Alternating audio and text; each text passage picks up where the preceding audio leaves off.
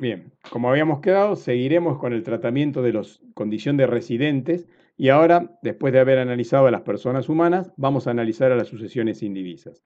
Estas, por el artículo 116, inciso C, serán considerados residentes si el causante, es decir, el fallecido, a la fecha de la muerte, reviste la condición de residente. Entonces, no interesa en qué lugar murió para que la sucesión sea residente o no, sino que en el momento de la muerte, si él estaba viviendo en la Argentina o se había ido al exterior, pero no había cumplido los 12 meses para que se lo considere como no residente, la sucesión indivisa por las rentas que obtenga, recuerdan que cuando vimos el sujeto, esas rentas se les serán atribuidas a la sucesión desde el día siguiente al fallecimiento del causante hasta el dictado de la declaratoria de herederos o declarado válido el testamento, por ese periodo se tratará como renta mundial si esta sucesión indivisa es declarada residente porque el causante era residente a la fecha de la muerte. Si vamos ya a las personas jurídicas, nos encontramos con las sociedades constituidas en el país. Estas están enumeradas en el artículo 73A y ya las estuvimos analizando en las clases anteriores. Todas estas serán residentes sin importar ninguna otra condición, como por ejemplo si los dueños o accionistas viven en el país o no. El hecho de haber constituido bajo la ley argentina una sociedad anónima, una SRL, las califica como residentes sin ninguna otra condición más. Por otro lado, las demás sociedades, es decir, aquellas que no están en el artículo 73, las que no tienen, las que no son sujetos de la obligación tributaria, en este caso, si son sociedades regulares, serán eh, también consideradas residentes si se las constituye en el país.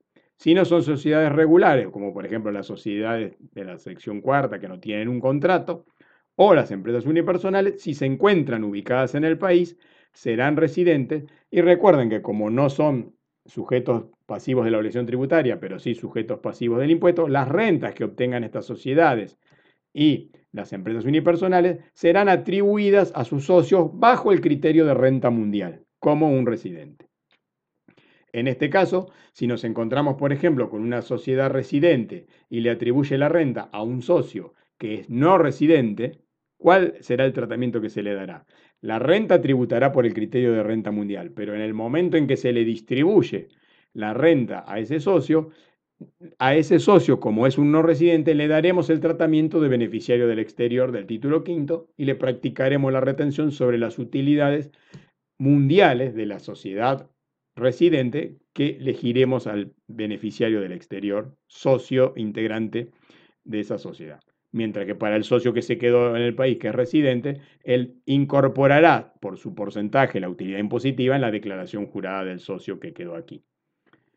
En el caso de una empresa unipersonal, cuando aquí sí tenemos un único titular, si ese único titular es no residente, la empresa unipersonal sigue siendo residente porque se encuentra ubicada en el país.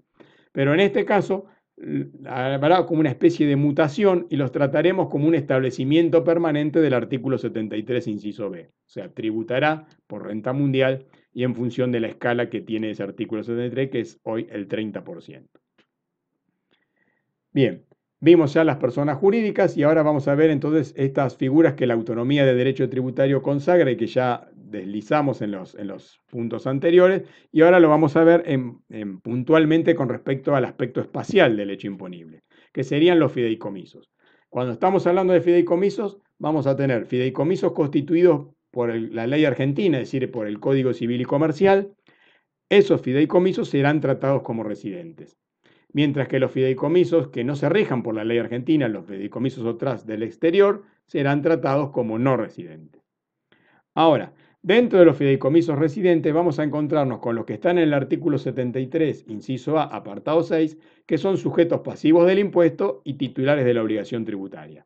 Declararán todas sus rentas por el criterio de renta mundial y los que no reúnan tal calidad, es decir, que no sean del, del 73, inciso A, apartado 6, lo que harán es atribuir la renta mundial al fiduciante, que es igual al beneficiario y es igual al residente. Entonces, Repasamos, recuerdan que los fideicomisos, los financieros son del 73A, o sea que presenta la declaración jurada del fideicomiso, y los no financieros quedaban incluidos también dentro del 73A si alguno de los fiduciarios, perdón, alguno de los fiduciantes beneficiarios era no residente o si los fiduciantes eran unas personas y los beneficiarios eran otras personas. Con que haya uno distinto, todo eso hace que el fideicomiso sea el sujeto titular de la obligación tributaria. La única situación en la que quedan excluidos son para aquellos constituidos en el país, en los que coincide el fiduciante con el beneficiario y además son todos los fiduciantes residentes. En ese caso, la renta se la atribuiremos a este fiduciante persona humana como una renta de tercera categoría. Y luego tenemos los fondos comunes de inversión. Recuerdan ustedes que estos también los analizamos dentro de los sujetos. Son fondos que tienen portafolios de inversiones que administra una sociedad gerente. A pesar de que este es un contrato, es decir, no tiene naturaleza de persona jurídica, la autonomía del derecho tributario le otorgó personalidad fiscal. Entonces, esos fondos comunes de inversión que están en el artículo primero y segundo párrafo de la ley 24083, que es la ley que creó los fondos comunes de inversión, tiene dos párrafos. En el primero están los fondos que cotizan en bolsa y en el segundo están estos fondos, que son los fondos cerrados. Estos fondos cerrados que no cotizan en bolsa van a ser tratados como sujetos titulares de la obligación tributaria, tal como vimos, y además serán tratados como residentes y tributarán por las rentas mundiales. Por lo tanto, si ese fondo realiza una inversión, por ejemplo, y obtiene ganancias por venta de acciones de electricidad de Francia, esa renta será una ganancia para el Fondo Común de Inversión de fuente extranjera, pero alcanzada por el impuesto. Y por último, vamos a ver a los establecimientos permanentes en el país. Estos que están en el 73B y que ya analizamos en la clase de sujeto, serán tratados como residentes, como vimos recién, por ejemplo, cuando una empresa unipersonal tiene un único dueño que está en el exterior. Estos van a tributar por renta mundial. ¿Y eso qué quiere decir? Que si aquí una empresa italiana tiene un lugar fijo de negocios y decide poner una sucursal en la Argentina sin establecer una sociedad argentina. Y, muchas veces eh, eligen algún país para hacer negocios a, nivel regional. Por ejemplo, sería sucursal Cono Sur de una empresa italiana que hace negocios en Argentina, en Chile y en Uruguay, en, con base en esa sucursal o establecimiento en el país. En ese caso, todos los negocios que haga en el Cono Sur a partir de lo que se desarrolla en esa sucursal en el país van a estar alcanzados por el impuesto como rentas de fuente argentina las que obtenga en el país y de fuente extranjera las que obtenga en Chile y en Uruguay y todas serán atribuibles al establecimiento permanente en el país y no a la empresa italiana Casa Matriz. Finalmente, entonces vamos a analizar ciertas situaciones que ya van más allá del aspecto espacial del hecho imponible en relación a lo que sería si sustantivamente sus rentas se rigen por fuente argentina o por renta mundial, sino lo que serían lo que llamábamos cuando veíamos en la clase inaugural el derecho tributario formal o administrativo, es decir, eh, obligaciones accesorias a la obligación material que tienen que eh, cumplir los sujetos que se encuentran frente a este problema de la residencia o la pérdida de la condición de residencia. Entonces tenemos una situación que habíamos visto que es cuando alguien pierde la condición de residente antes de irse del país porque adquirió la, residencia permanente en el exterior, eso lo tiene que comunicar a la FIP diciendo cuándo ha adquirido la residencia en el otro país y tendrá que cumplir, como habíamos dicho, con las declaraciones juradas hasta el mes siguiente al que ocurrió tal situación como residente, presentando hasta esa fecha las declaraciones juradas correspondientes. Otro caso sería la que vimos de la pérdida diferida, es decir, pierde la condición de residente después de ausentarse en el país. En este caso, como ya no está más en el país, eso lo acreditará ante el consulado argentino y también tiene que presentar las declaraciones juradas. Y en el caso tradicional, es decir, alguien que pierde la condición de residente, tiene que comunicar al agente de retención, esto ya no es al fisco, sino al agente pagador, para que el agente de retención le haga la retención que corresponde del título quinto como pago único y definitivo.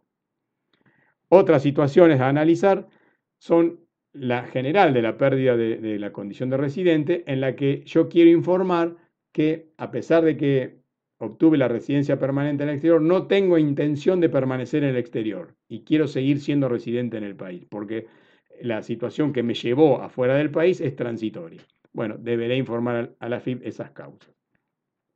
Otra situación en la que se debe informar es cuando cambio en la situación de doble residente. Entonces, si yo estaba en una situación en la que según se, verificaban las cuatro condiciones, podía estar viviendo aquí y viviendo en el exterior, y, por las situaciones que describe la ley me corresponde ser residente o dejo de serlo, tengo que informar a la FIP que me he trasladado definitivamente en el exterior y que las condiciones que hablábamos de centro de intereses vitales o de la permanencia en uno u otro estado se cumplen para que yo deje de ser residente. Eso lo tengo que comunicar. Y por otro lado, las personas que no hubieran obtenido la residencia permanente en el país y no tengan intención de permanecer en el país. Entonces, en este caso, tendrán que comunicar por qué causas no tienen la intención de permanecer y tendrán que acreditar eso 30 días antes que se cumplan los 12 meses. Si no, se los va a tratar como residentes.